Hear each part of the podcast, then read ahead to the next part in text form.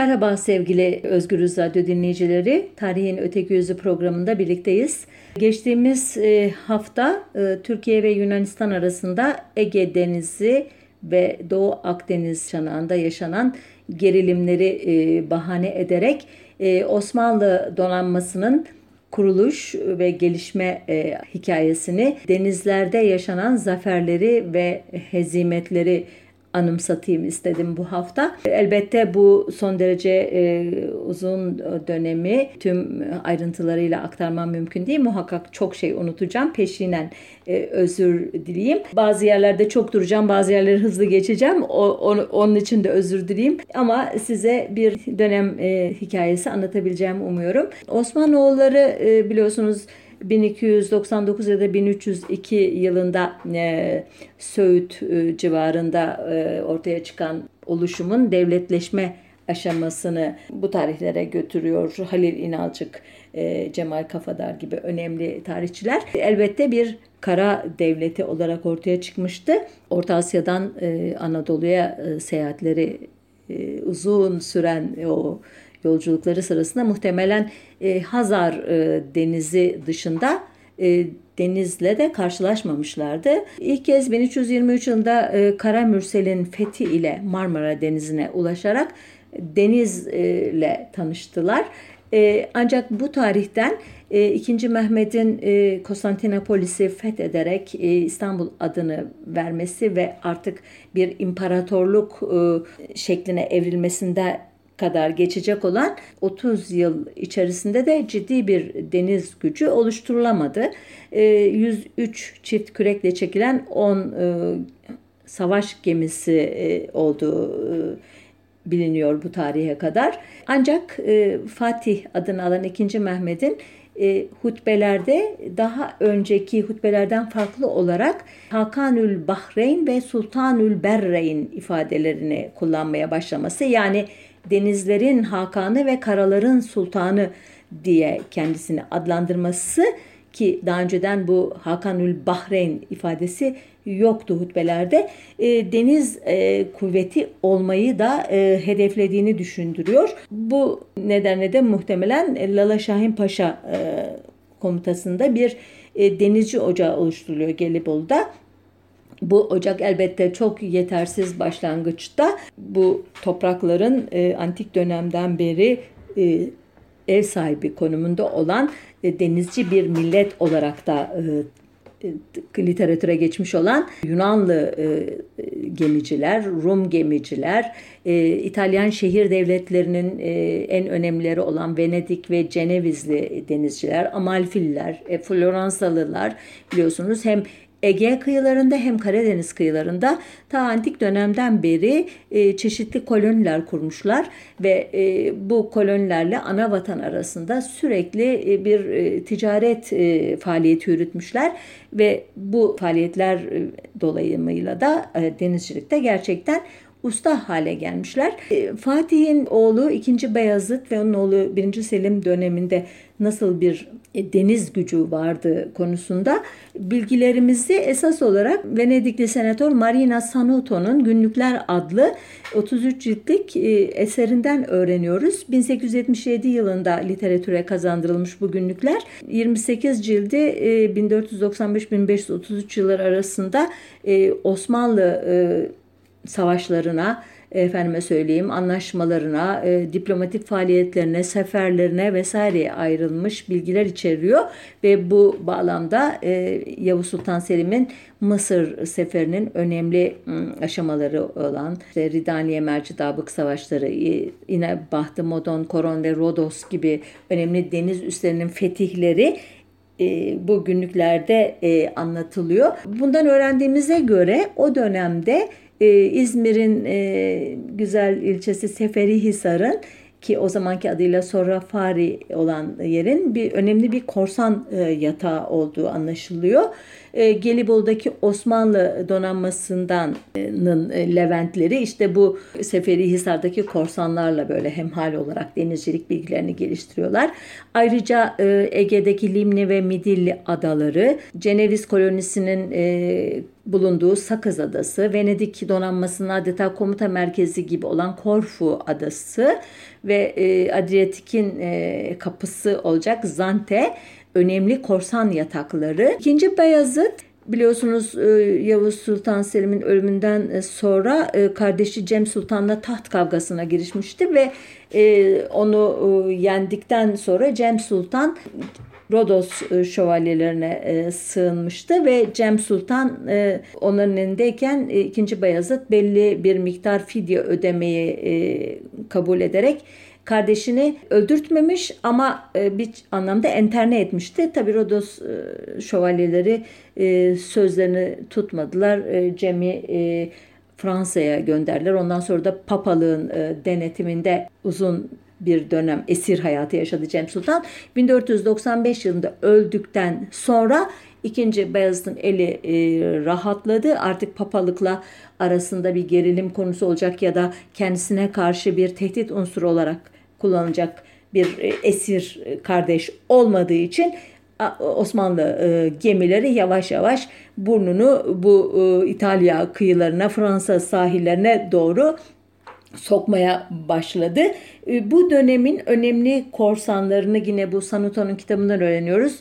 Kemal Reis diye örneğin birinden söz ediyor. 1470 yılında Mahmut e, Paşa'nın e, emri altında e, Eğribos seferine katılmış bir azaplı imiş. Ondan sonra adanın fethinden sonra buraya yerleşmiş. Sonra İspanya'da Aragon Kralı Ferdinand ve Kastilya Kraliçesi Isabella'nın ittifakının Emevi Endülüs şeyine e, ne diyeyim sultanlığına son vermesinden, hilafetine son vermesi ihtimali ortaya çıktığında o kargaşadan yararlanarak İspanya kıyılarını vurmaya başlamış e, deyim yerindeyse. Yani talan ediyor bir e, baskın yapıyor kızlarını kaçırıyor veya zenginliklerine el koyuyor vesaire.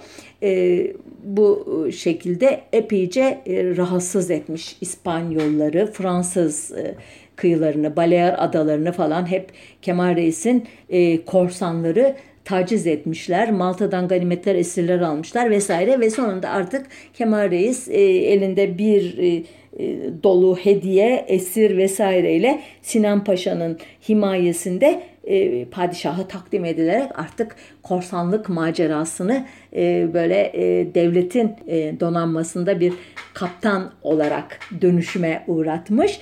Yine bu kitapta Kemal Reis'le birlikte işte Enrici adlı bir başka e, Osmanlı korsanından e, haberdar oluyoruz. Caplice veya Comazotti isimli bir başka korsandan söz ediyor ki bu isimler bize o dönem Osmanlı korsanı diye adlandırılan kişilerin aslında e, Türk kökenli olmadığını e, işte ihtida etmiş e, Rumlar, İtalyanlar vesaire gibi e, gayrim e, Türk e, gayrimüslim unsurlardan olduğunu düşündürüyor. Birinci Selim dönemi ise deniz savaşları açısından biliyorsunuz güçlü değil. Daha çok kara seferleri yapıyor Selim. İşte Çaldıran ondan sonra Mısır'a gidiyor. E, Ridaniye Mercidabık işte Kahire'nin ele geçirmesi. E, iddialara göre hilafet makamının İstanbul'a taşınması ki buna ben katılmıyorum. Böyle bir olay olmadığını düşünüyorum. Bir başka programda anlatırız ya da anlattık bilemiyorum.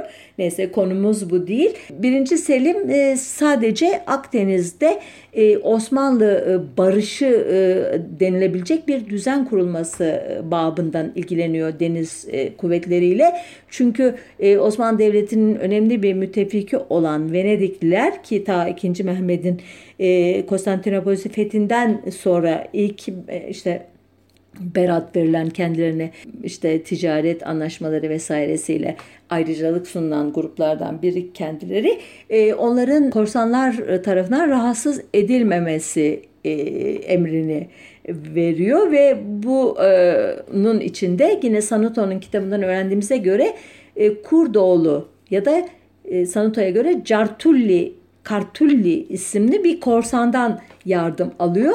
Bu kişi Kurdoğlu Muslihittin adını alıyor, ihtida ediyor muhtemelen. Yani e, Müslümanlığa geçiyor ve 1. Selim döneminde e, Mısır seferi sırasında Mısır'ın denizden ablukaya alınmasında önemli bir rol oynuyor. Ancak öyle bir baş belası ki Sanuta'ya göre e, Piri Mehmet Paşa şakayla karışık olarak Venedik e, balyosuna ya da işte Venedik toplumunun e, liderine bu adam e, ikimizi de iki tarafa da büyük zararlar veriyor. Onu e, yakalayın e, diye bir e, şey yapıyor, e, şaka yapıyor.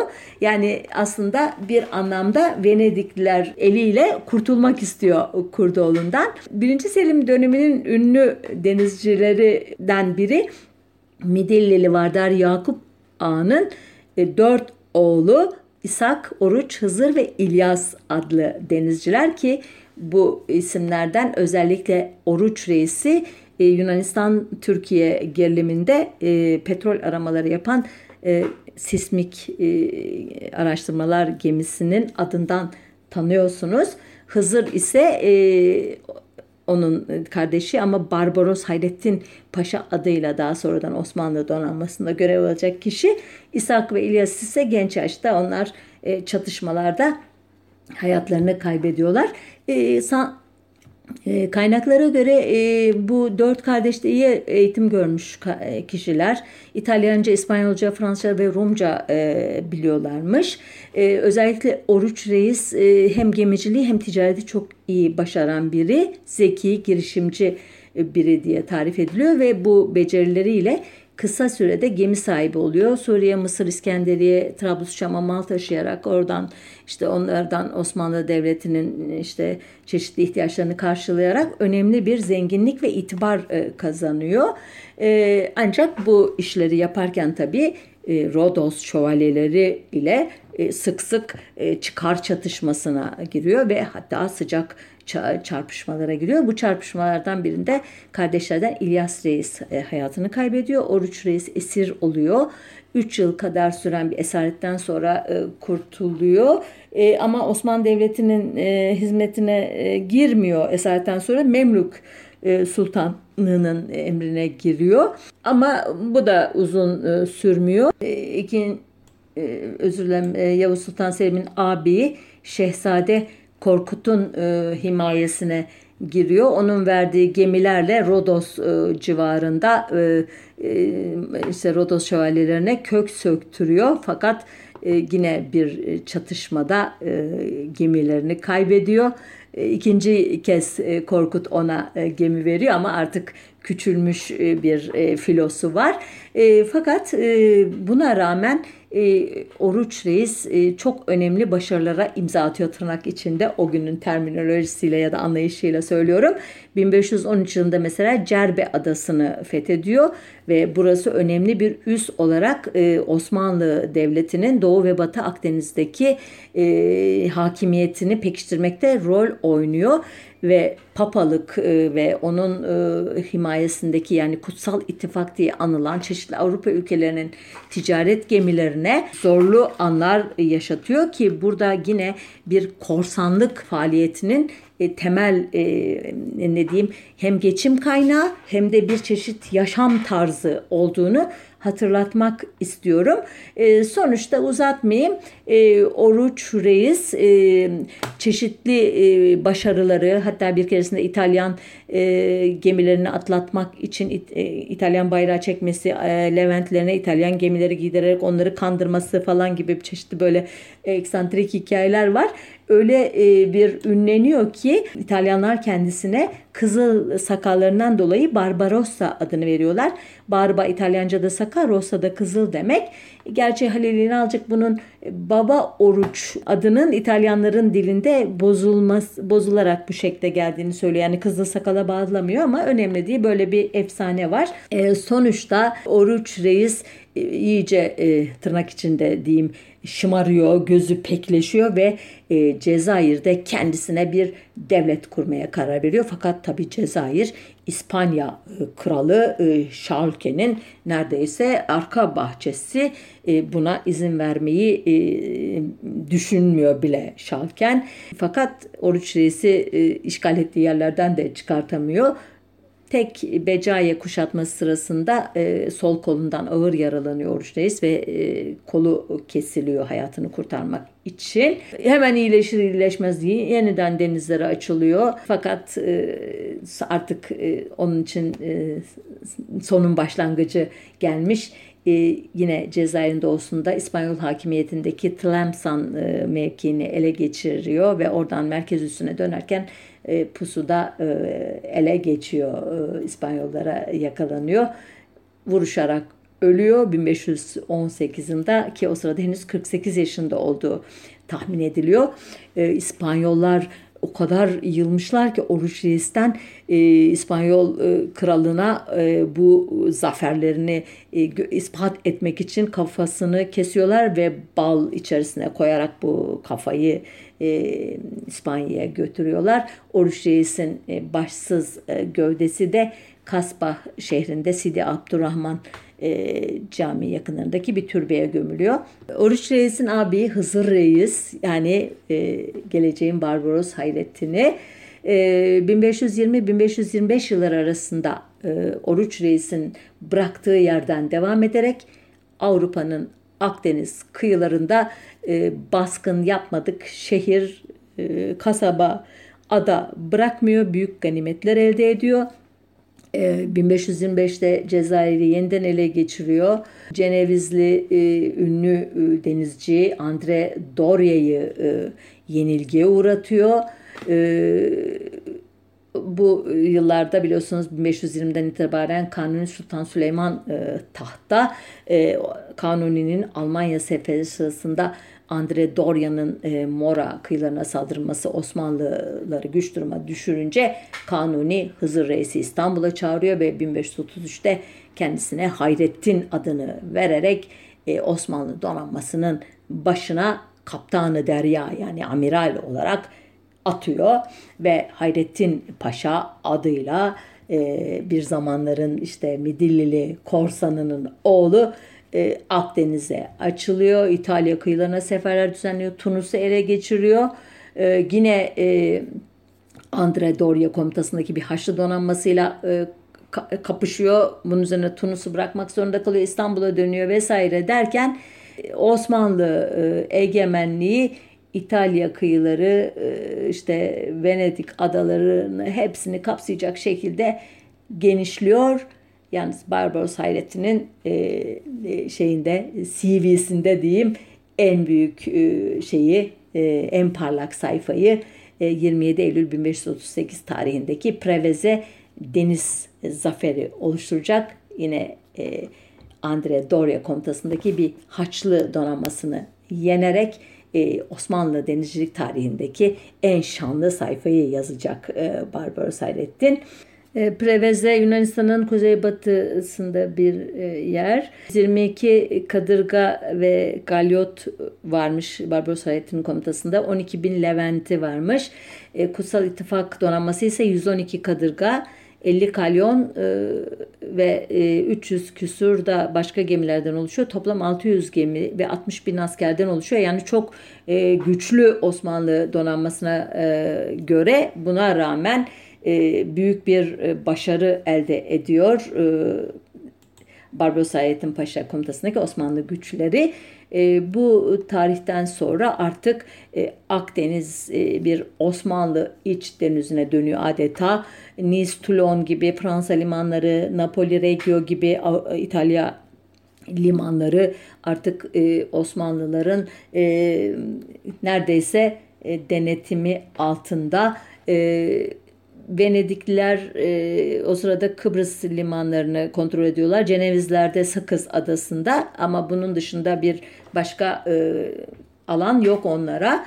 E, 1565 yılında 181 e, kadırga ve 30 bin Levent'ten oluşan Osmanlı donanması Senjan e, şövalyelerinin kontrolündeki Malta'yı kuşattığında hiç beklenmedik bir şey oluyor. Ee, Avrupa'nın da yardımıyla 600 şövalye ve 8000 asker öylesine büyük bir direniş gösteriyorlar ki Osmanlı e, donanması kuvvetleri geri çekilmek zorunda kalıyor. Bu geri çekilme bu ana kadar anlattığım o görkemli tarihte bir dönüm noktasını e, gösteriyor. İlk kez e, Avrupalı güçler için Osmanlı donanmasında yenilebilir bir şey olduğu fikri e, ortaya çıkıyor. E, bundan sonra e, işler çorap söküğü gibi gidecek bir anlamda. Osmanlıların 1570 yılında Kıbrıs'ın Magosa limanını ele geçirmesi üzerine Papa 5. Pius inisiyatifi ele alacak. İspanya Kralı 2. Felipe ve Venediklilerle bir anlaşma yapacak.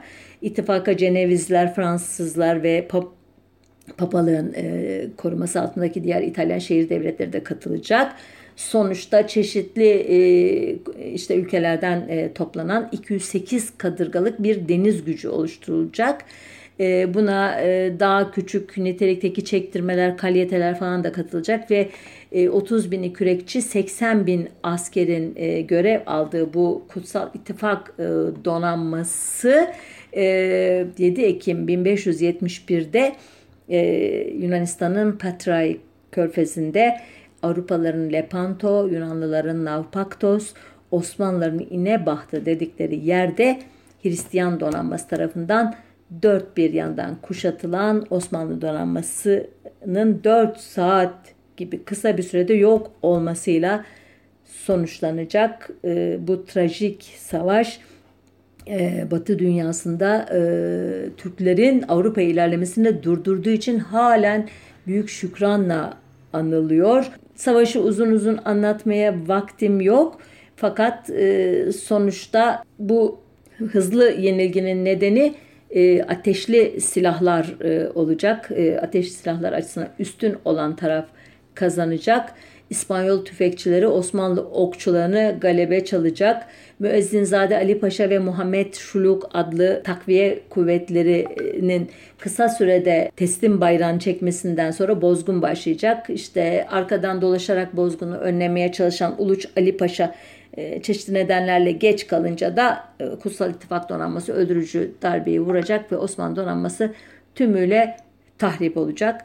E, savaş bittiğinde e, Kutsal İttifak donanmasının e, askerlerinden 8 bin ölmüş, 16 bin ise yaralanmış durumda. Ancak Osmanlı tarafının kaybı çok daha büyük. 100 e, Osmanlı kadırgası batırılmış, 130 tanesi ele geçirilmiş, 25 bin Levent hayatını kaybetmiş. Ayrıca e, Osmanlı kadırgalarında kürekçilik yapan 12 bin kadar esir kurtarılmış. İttifak donanmasının başında e, Don Juan adlı 24 yaşında bir genç amiral var. Tabii bu zaferden sonra hem papalık hem e, Avrupa e, devletleri tarafından müthiş iltifatlara mazhar oluyor ve bu tarihten sonra Avrupa'da bir inebahtı ne diyeyim edebiyatı veya resim sanatında bir inebahtı resimleri akımı başlıyor çeşitli yerlerde kiliseler inşa ediliyor. İnebahtı'ya atfedilmiş. Hatta 400. yıl dönümü olan 1971'de Vatikan'da e, özel bir törenle bu e, zafer e, yeniden anılmıştı. Yani o kadar önemseniyor Batı tarih yazımında. Osmanlı e, cephesinde ise e, bu savaşa ilişkin e, anlatılar son derece e, kısıtlı. Benim bu anlattıklarımın hemen hemen hiçbirini anlatmıyorlar. Sadece e, Padişah 2. Selim'in düşman sadece bizim sakalımızı kesti o sakal tekrar uzayacaktır dediği ve arkasından yapılan işler e, öne çıkarılıyor. Ne bu işler? 42 parça Kalyete, Kadırga ve Baştarda ile e, İnebahtından e, geriye kalan güçleri toplayıp İstanbul'a dönen Uluç Ali Paşa'ya kılıç ünvanı verilmesi ve kaptanı deryalıkla yani amirallikle taltif edilmesi enteresan bir şekilde yenilgiye rağmen Kılıç Ali Paşa'nın Tersane-i Amire'de yeni gemiler yapımı için emirler vermesi ve kısa sürede hatta 120 gün içinde rivayete göre 134 yeni kadırganın denize indirilmesi ki hakikaten büyük bir başarı. İkinci Selim bu donanmanın denize indirilmesi töreni için o tarihteye kadar durduğu Edirne'den geliyor, İstanbul'a geliyor.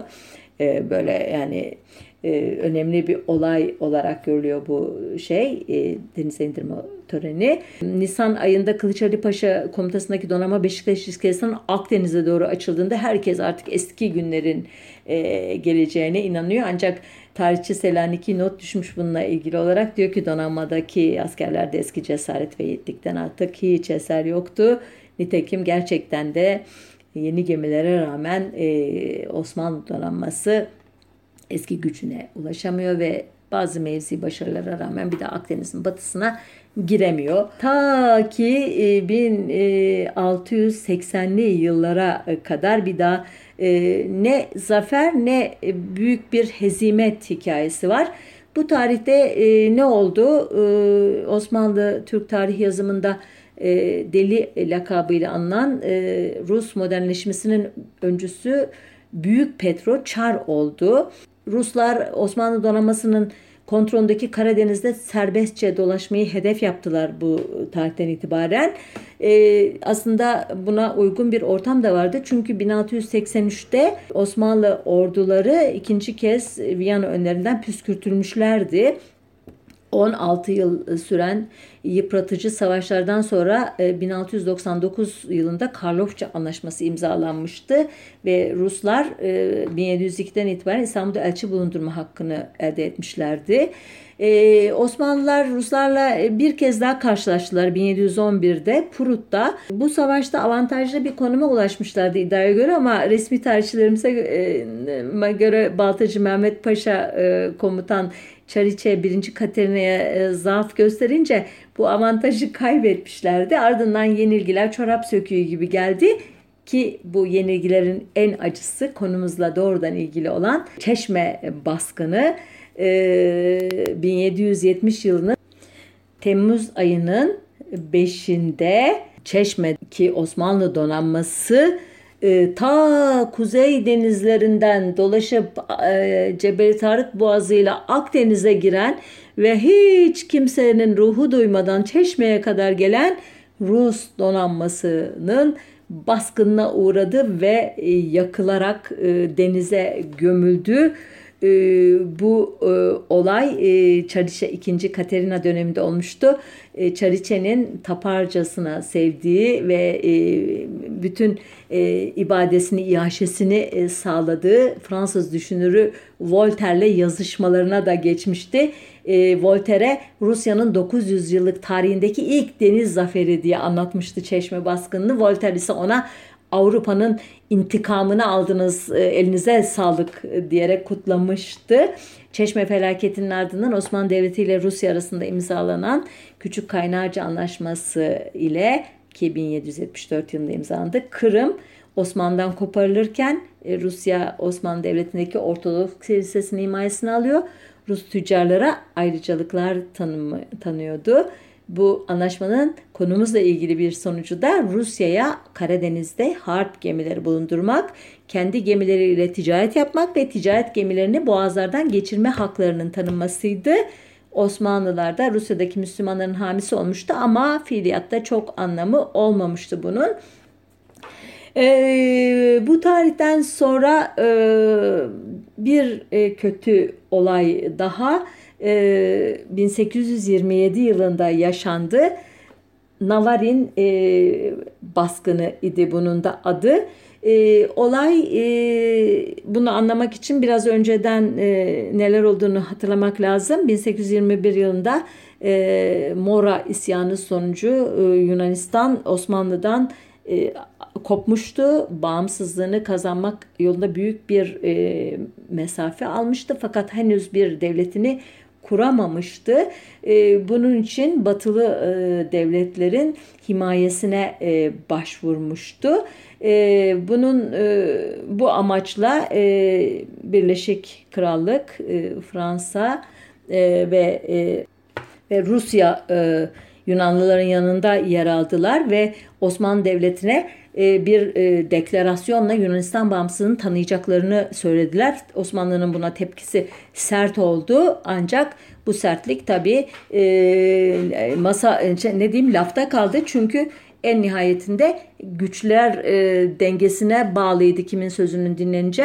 Bu üç devlet e, bu deklarasyonu verirken gemilerini de Navarin limanı açıklarına e, demirlemişlerdi ve 20 Ekim 1827 günü hiç beklenmedik bir şekilde e, Osmanlı e, donanmasına baskın yaptılar ve e, çok kısa bir süre içerisinde 4-5 e, saat içerisinde e, Osmanlı ve Mısır gemilerinden oluşan donanmayı e, yok ettiler. 6 bin e, asker e, öldü, 4 bini yaralandı.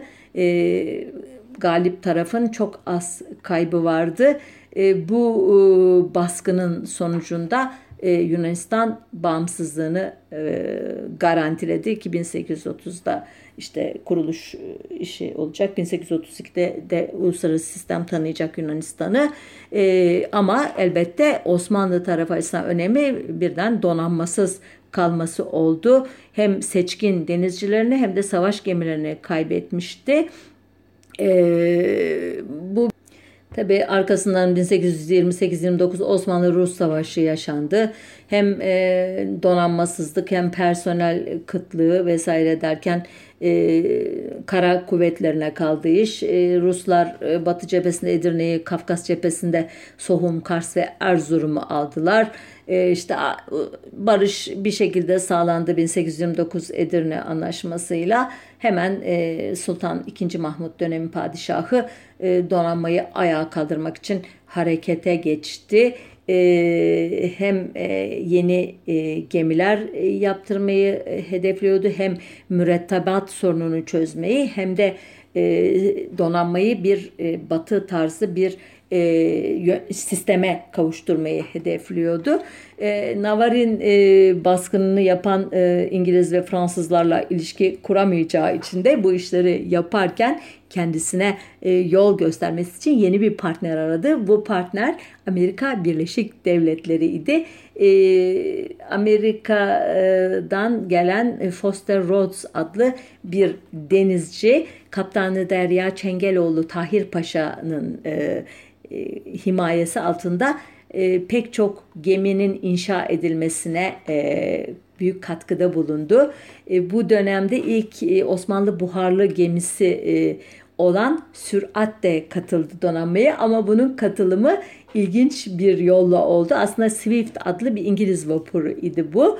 İngiltere yani Birleşik Krallık daha doğrusu ya da Britanya bu e, isimleri birbirinin yerine kullanıyorum e, nedenini bir zaman anlatırım e, ya da İngilizler diyelim kısaca Navarin'de yedikleri haltı diyelim affettirmek için bir çeşit ne diyeyim jest yapmayı düşünmüşlerdi ve bu gemiyi hediye etmişlerdi 2. Mahmut'a.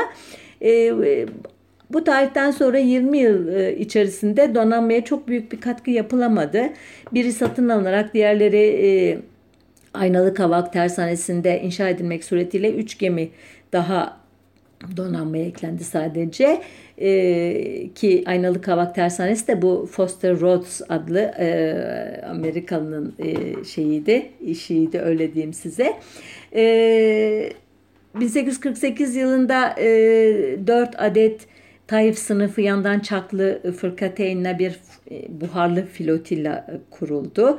Her biri 32 adet top taşıyan e, bu gemilerin e, iki adet de e, P Hans diye yazılıyor. E, bir e, top e, modeli o da vardı.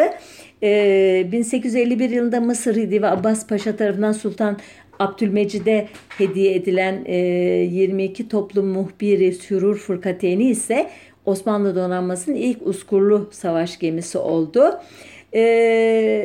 Ancak donanmanın insan gücü sorunu hala sürüyordu.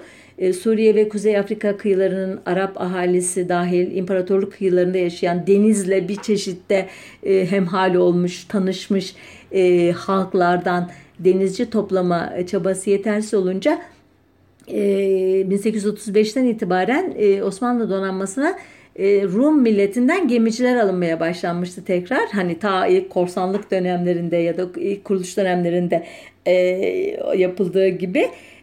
Fakat bu da çözmedi sorunu. bütün bunlar olurken Fransız İmparatoru 3. Napolyon ve Rus Çarı 1. Nikola arasında giderek tırmanan gerilim Osmanlı Devleti'ni de içine çekti ve bunun sonucu Kırım Savaşı oldu. 1853-56 arasında 1815 Napolyon Savaşları'ndan sonraki ilk düeli muazzama kapışması diye niteliyor tarihçiler bunu. Bu savaş kapsamında kabak yine Osmanlı tarafına, Osmanlı Devleti'nin başına patladı.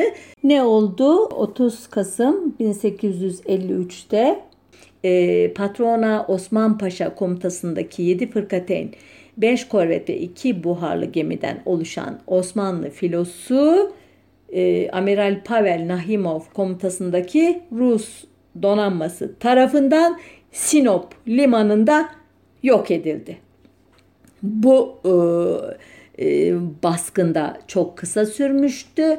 E, Amiral Nahimov, Nahimov e, çok başarılı bir Tarassut e, hareketinden sonra işte Sinop'taki donanmanın varlığını te, e, tespit etmişti ki Sinop e, Rus donanması açısından e, çok e, şey hani e, kendi e, kara sularının falan çok dışında bir yer. Yani Osmanlı Devleti'nin içine kadar girmiş olduğunu e, anlıyorsunuz buradan. E, ve e, böyle e, gökyüzünün kapalı olduğu ayın e, önünün bulutlarla kapalı olduğu bir geceyi ve fırtınalı bir e, havanın olduğu geceyi seçerek e, yaklaşmış ve e, Osmanlı donanması da bu kötü şartlardan dolayı ne gelenleri gördüğü için ne de limandan çıkmaya cesaret ettiği için çakılı bir halde iken baskına uğramıştı. Kırım Savaşı içerisinde bir kırılma noktası olarak sayılabilecek bu Sinop baskını e, dönemin Osmanlı gazetelerinde bir zafer gibi sunuldu. Baskından söz etmek, batırıldığından gemiden söz etmek bir yana baskını yiyen sanki Rus tarafıymış gibi anlatıldı.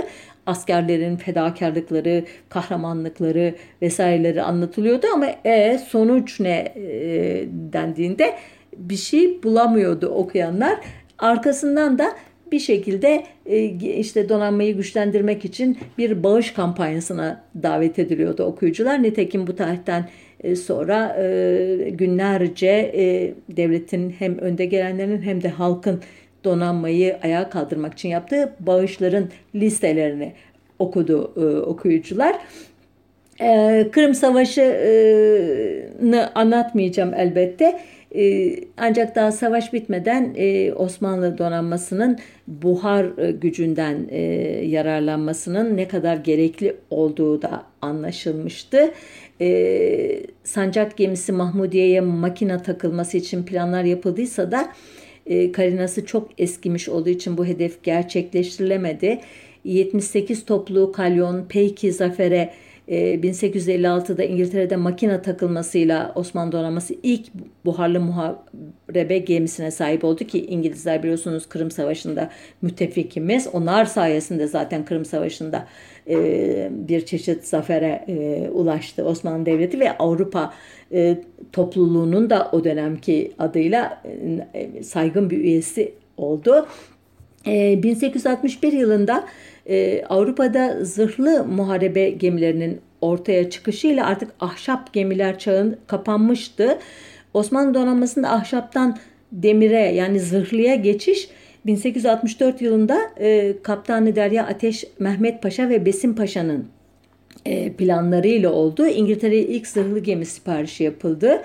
E, her biri 6400 ton ağırlığında 16 büyük çaplı toplu silahlı Osmaniye sınıfı 4 gemi 1868'de hizmete girdi. E, bu yıl ikinci bir siparişle e, her biri 2400 ton ağırlığında 4 büyük e, çaplı topu olan 3 e, e, zırhlı korvet sipariş edildi. Aynı tip e, bir geminin de e, tersaneyi amirede inşa edilmesi kararlaştırıldı. E, ardından 3 tane uskurlu kalyon Osmanlı donanmasına katıldı. Sonuçta 1867'de 5'i zırhlı olmak üzere 52'si de buharlı e, Sefine ve Fırkateyn e, grubundan 163 gemilik bir filo oluşturuldu. İlginçtir bu donanmanın başında bir Osmanlı değil bir e, İngiliz e, paşa vardı Hobart Paşa. E, kilise görevlisiyken 1849'da varisiz ölen ağabeyinin ünvanı ile Lordlar Kamerası'nda e, görev yapmış bir e, soylu idi bu Hobart Paşa.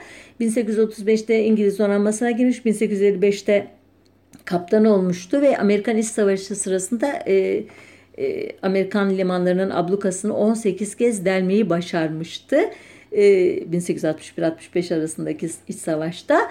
1867'de de e, Osmanlı hükümetinin hizmetine girmişti ve Tu Amiral Lütfesi ve Paşa ünvanıyla Girit ayaklanmasının en şiddetli döneminde Yunanlıların e, Girit'e yardım göndermesini önlemişti. E, bir anlamda Enosis'i e, önlemişti. E, yani Enosis biliyorsunuz e, çeşitli e, topraklara dağılmış Yunanlıların hepsinin Yunanistan merkezli veya bazı e, şey projeksiyonlarda eski Bizans'ın ihyasıyla birlikte Konstantinopolis merkezli birleşmesi e, hülyasının adı. E, sonuçta bu Hobart Paşa bunca e, başarıdan sonra elbette e, Osmanlı donanmasının başına geçmeye hak kazanmıştı. E, ilginç değil mi bilmiyorum bunca yıldan sonra bir e, Osmanlı Türk ya da işte Müslüman bir amiral e, yetiştirememiş olması Osmanlı'nın bana ilginç geldi açıkça.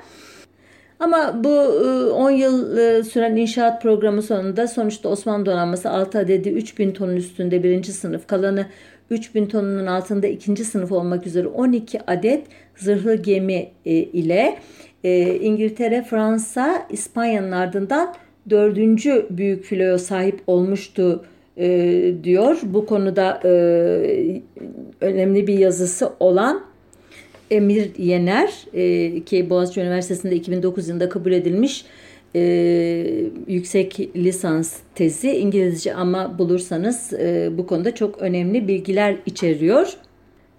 E, bu dönem aynı zamanda işte Aynalı Kavak e, Tersanesi'ne yeni bir taş kızak inşa edildiği bir dönem. Yalı Köşkü'nde 1870 yılında İngiltere'nin teknik desteğiyle ilk modern e, Osmanlı demir fabrikası kuruluyor. Burada gemiler için gereken zırh levhaları, kazanlar, gemi makineleri, modern toplar e, üretiliyor. Ancak elbette bütün bunlar Osmanlı e, hazinesine büyük bir yük getiriyor. Çok ağır bir ekonomik e, krize neden oluyor e, ve e, bir süre sonra maliye altından e, kalkamadığı için dış kaynaklara başvuruyor. Kontrolsüzce alınan yüksek faizli dış krediler yüzünden 1873 yılında dünyada da boy gösteren finansal krizin altında 1876 yılında Osmanlı moratorium ilan etmek zorunda kalıyor. E, ancak tek sorun mali veya finansal meseleler değil. E, ordunun içinde de müthiş bir e, fokurdama var. Öyle ki 1876'da Aziziye zırhısına atanan Mülazım Süleyman Nutku Bey hatıratında e, düzen ve disiplin yerine noksan mürettebat, baştan savma talim ve alaylı mektepli olarak ikiye bölünmüş birbirinden nefret eden bir subay kadrosu ile karşılaştığını anlatıyor. E, hem e, bu çatışmalar hem de e, şey kalifiye olmayan e, e, kadrolar e, meselesi yüzünden e, filo bir anlamda kağıttan kaplan konumunda dışarıdan bakınca bir şey var sanılıyor ama içi boş bir yapı.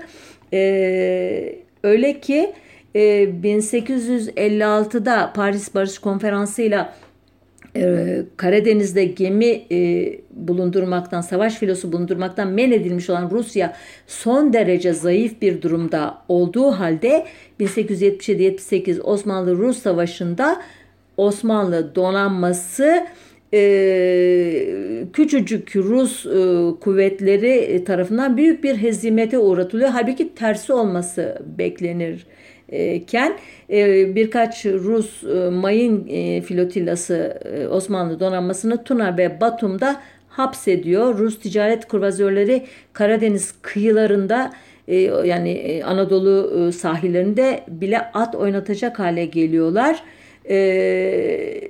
Aynı zamanda maliye de son derece büyük bir yükün altında olduğu için hem yetkili makamlardan veya bürokratlardan hem de halktan e, donanma istemezük sloganları e, duyulmaya başlıyor. Öyle ki e, biliyorsunuz Osmanlı-Rus Savaşı e, ya da 93 Harbi diye anılan bu savaş şu 2. Abdülhamit kucağında bulmuştu. Yeni tahta geçmişti o sırada. E, o da bu tepkileri görünce e, donanmayı ve deniz gücü meselesini ikinci plana atmaya karar veriyor e, savaş filosuna değil istihkamlar, mayınlar ve torpil gemilerine dayalı sahil müdafaa e, stratejisine e, yöneliyor. Ödeneksizlik ve mürettebatsızlıktan Haliç'te e, ihtiyata alınan zırhlı gemiler bir süre sonra demirledikleri yerlerde e, çürümeye e, başlıyorlar. Öyle ki e, Birleşik Krallık 1. Deniz Lordu William Palmer 1897 yılında e, yazdığı bir raporda Osmanlı deniz gücü hakkında donanma namına bir şey kalmamıştır yorumunu yapıyor. E, ikinci meşrutiyetin ilanı biliyorsunuz 23 Temmuz 1908'den sonra e, yeni bir düzene geçiliyor. Donanma islahı kapsamında İngiliz uzmanlar getiriliyor. E, İngilizlerin genel siyaseti o sırada Rusların sıcak denizlere e, ulaşmasını e, önlemek bildiğiniz gibi. Ama bir yandan e, da Akdeniz'de güçlü bir Osmanlı donanması da istemiyorlar.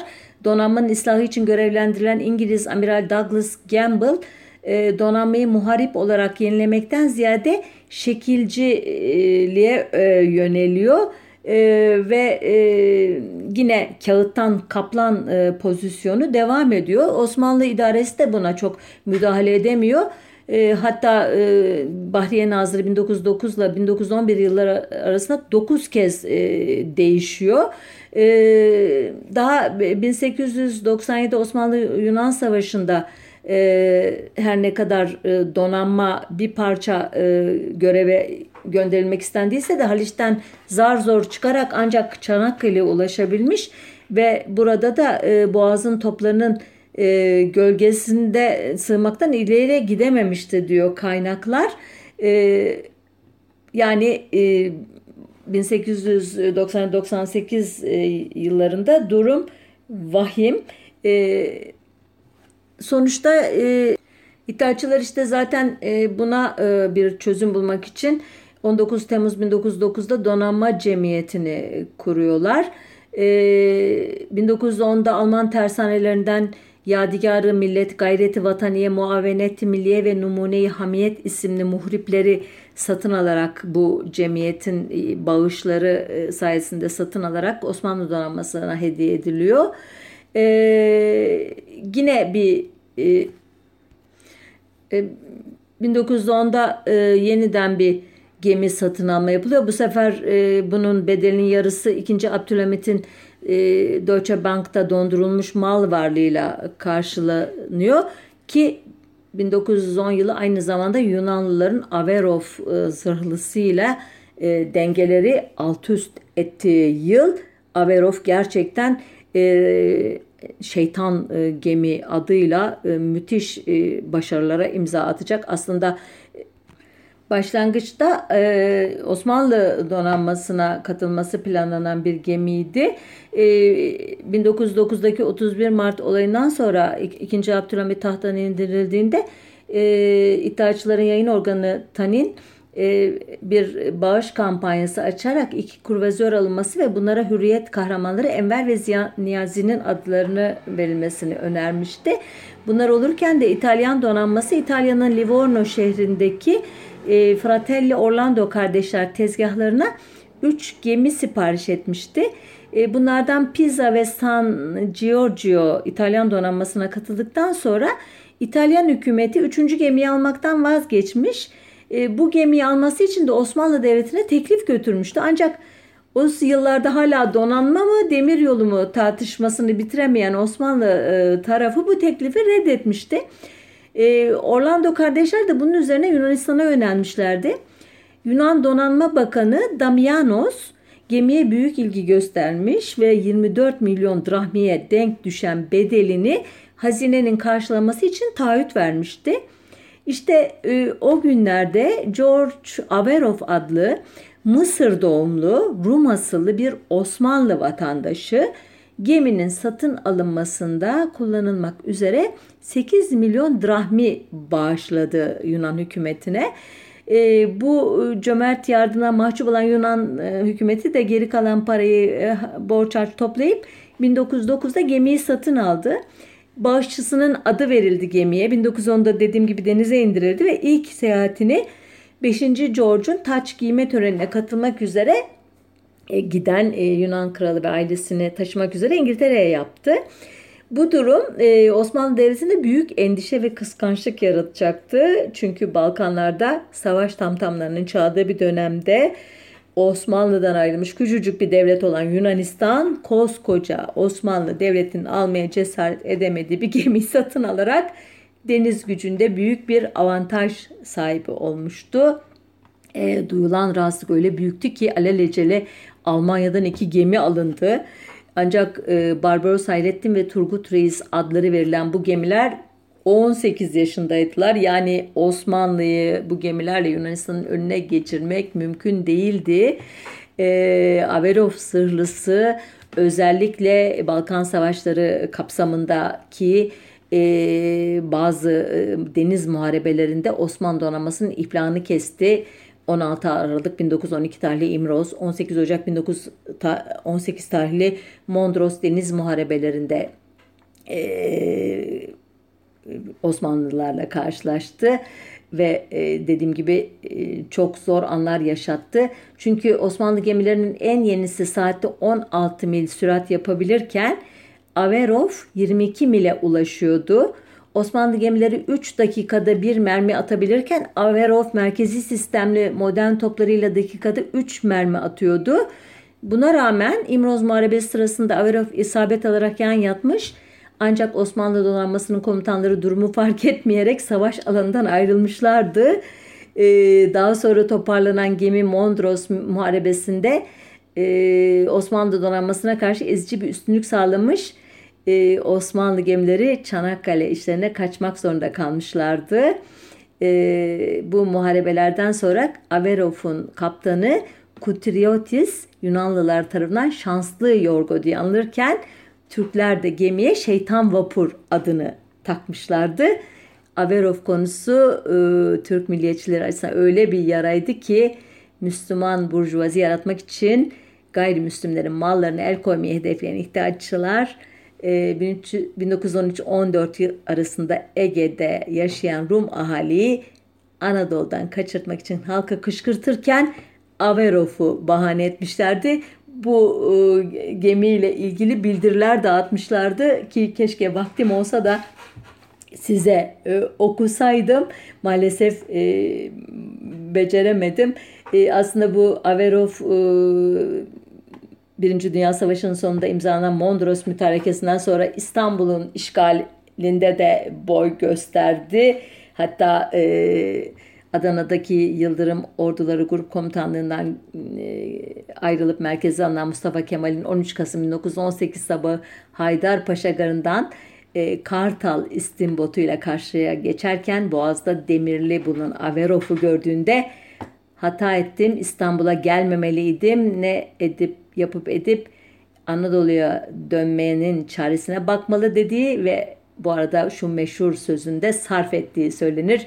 Geldikleri gibi gidecekler dediği rivayet edilir. Elbette Averov hemen gitmedi ama sonradan biliyorsunuz Mustafa Kemal'in öngördüğü gibi gelişti olaylar. Evet daha çok çok şey var iken e, programı e, bitiriyorum. E, bu hikayeden e, hisseler çıkarmak size kalmış e, e, sevgili dinleyiciler. E, bir donanmayı e, oluşturmak, ayakta tutmak, modernize etmek gerçekten çok e, masraflı bir iş. Önemli bilgi ve donanım gerektiriyor, sistem gerektiriyor ki anlattığım hikayelerde Osmanlı'nın bu sistemi kuramadığı için defalarca hezimete uğradığını görüyoruz. Bugün Yunanistan'la bir deniz savaşına kapışmayı hedefleyen, planlayan kişilere bu tarihçeyi hatırlatmak boynumun borcu olsun. E, haftaya bir başka konunun öteki yüzünde buluşmak üzere. Hoşçakalın.